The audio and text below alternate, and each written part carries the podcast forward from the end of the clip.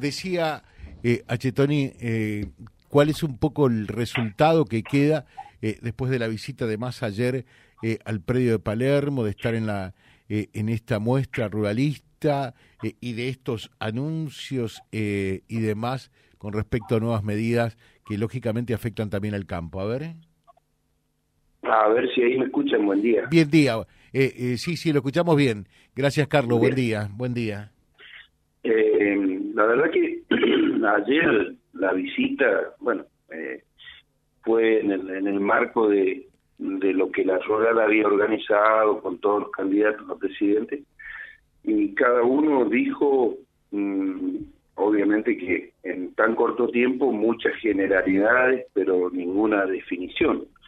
Eh, y con respecto a lo que ha tomado el gobierno con el dólar maíz, el dólar para las economías regionales, en el caso puntual del maíz, obviamente que beneficia al sector que, tiene maíz, que puede ser un sector más concentrado, eh, o al exportador que compró a muchos productores chicos que vendieron y que ahora hace una diferencia con, con esta eh, paridad mm, preferencial.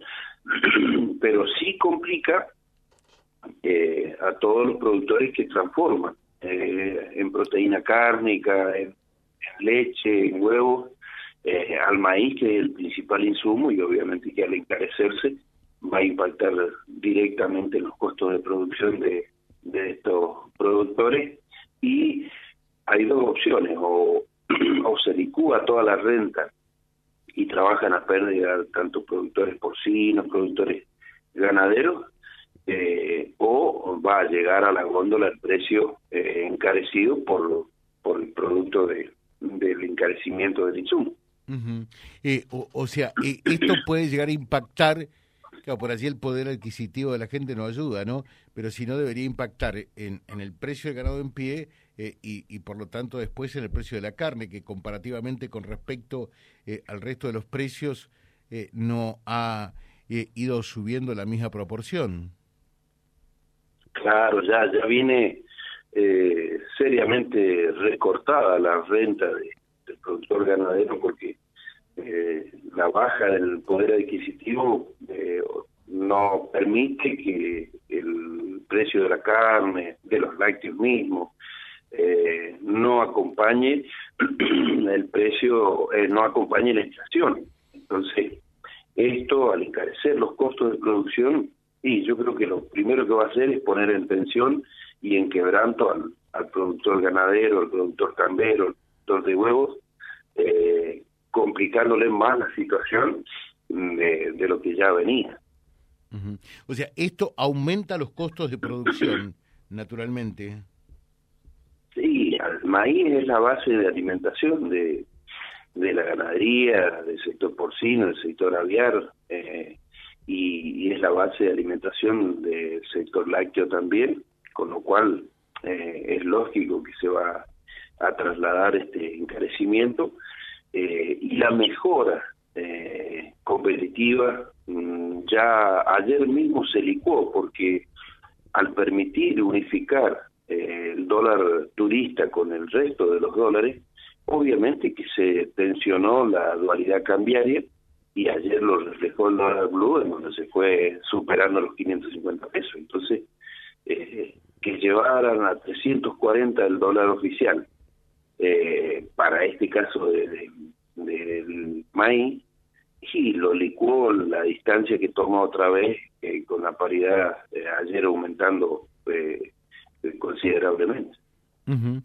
O sea que en realidad lo que se le fue a anunciar, eh, un, un- dólar para el campo a 3.40 quedó licuado con, con, con el, eh, la suba que tuvo el, el dólar blue ayer mismo nomás. Y claro, porque estaba en 525 antes de este anuncio y ayer llegó a los 552 eh, y, y se anunció una mejora de 300 que estaba eh, para el dólar en el caso de las economías regionales hasta el 31 de agosto y se anuncia una mejora de 40 pesos eh, y para el maíz también, pero ayer mismo en esa trepada, que en definitiva, eh, y, en un incremento en, en evaluación que, eh, según dicen, no va a impactar sobre la producción primaria, pero hay que ver si en realidad no, no se traslada los costos de producción. Eh, pero lo que es en realidad, con algunas particularidades, eh, es una evaluación. Claro, y, y, en definitiva, mm, a partir de esto, la situación del campo eh, sigue en más o en menos siendo la misma, entonces, ¿eso es lo que tenemos que entender?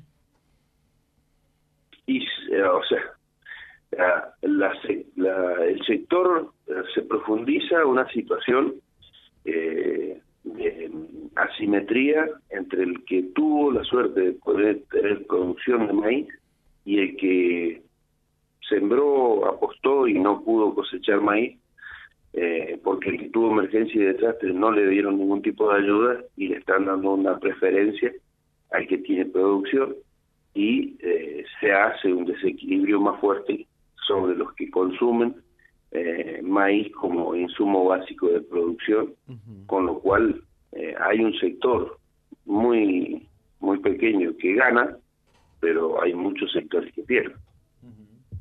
Eh, o sea, los que más tienen son los que más ganan, como siempre en la historia, ¿no? Y, los que menos tienen se quedan con las migajas. Exacto, exacto. Sí, sí, al sector concentrado y principalmente al sector exportador es el que se beneficia, claramente. Uh ¿y cómo es la relación del campo con masa? Es una relación eh, buena en términos de diálogo. Mm, que lamentablemente todas estas situaciones no es que no es que la digamos por los medios y no se las digamos, se las decimos eh, cada vez que tenemos posibilidad, pero lamentablemente en las ediciones de dólares anteriores de soja y de, economías regionales le dijimos y nunca tuvimos eco de, hacer las cosas como nosotros queríamos. Eh, en, cuanto a las economías regionales, la mejora competitiva impacta en algunas producciones como el maní, pero al resto, el vino, la fruta, eh, la olivicultura, eh, la verdad que no, no, o sea, impacta sí, pero sobre el sector industrial exportador, no sobre el productor primario, porque ese productor ya, ya vendió el producto. Y lo que nosotros le insistimos a Massa y a todo su equipo es que necesitamos ir en búsqueda de una paridad única y no hacer más diversidad de paridades, porque lo que estamos consolidando es una brecha que está matando toda la economía argentina. Dos preguntas en una casi. Eh, eh, ¿Ustedes le creen a Massa? Sería una. Eh, ¿Y cómo lo ven a Massa en este doble rol de ministro de Economía, yo diría de superministro de Economía, virtual presidente de la Nación y candidato al mismo tiempo? Eh, el rol que tiene, le contesto a la segunda, eh, el rol que tiene como ministro y como candidato eh, está obligado a decir, como decía, creo que Meren, eh, estamos mal pero vamos bien. Creo que en una situación como ministro de Economía que no la puede tapar, yo creo que superar el 100% de inflación, con todas las secuelas que deja ese proceso inflacionario en un país empobrecido y con mucha gente en la pobreza eh, como candidato es lo que debe decir eh, de que estamos mal pero que en algún momento vamos a estar bien eh, y creerle no no depende de mí depende de sus acciones y si no tenemos una certidumbre hacia dónde vamos y tenemos cambio de, reglas de juego todos los días es muy difícil. Eh, y el hecho de la presencia eh, ayer en la rural, bueno, por allí permite distender eh, algo de la tensión, ¿no? Por lo menos como gesto. Y lo que pasa es que qué candidato que aspire a, gobernar eh, se va a privar de tener en un momento de estar con, con un sector que a Massa en particular no le es eh, adverso porque siempre eh, lo leyeron eh, alejado del kirchnerismo, hoy en un solo combo, la verdad que es distinto, pero todos eh, en un momento de, de proceso de elecciones quieren estar en, las tribunas que le ofrezcan y, esta no es una, una excepción. Bueno, eh, en realidad creo que todos queremos en más o en menos eh, lo mismo, ¿no? Que, que a la Argentina le vaya bien eh, y bien para todos, ¿no? y la Federación Agraria nuclea especialmente al pequeño productor, al chacarero gringo, por decirlo de alguna manera, simpáticamente, afectivamente, así que ojalá que se encuentre el rumbo de un país descarriado hoy día, ¿no?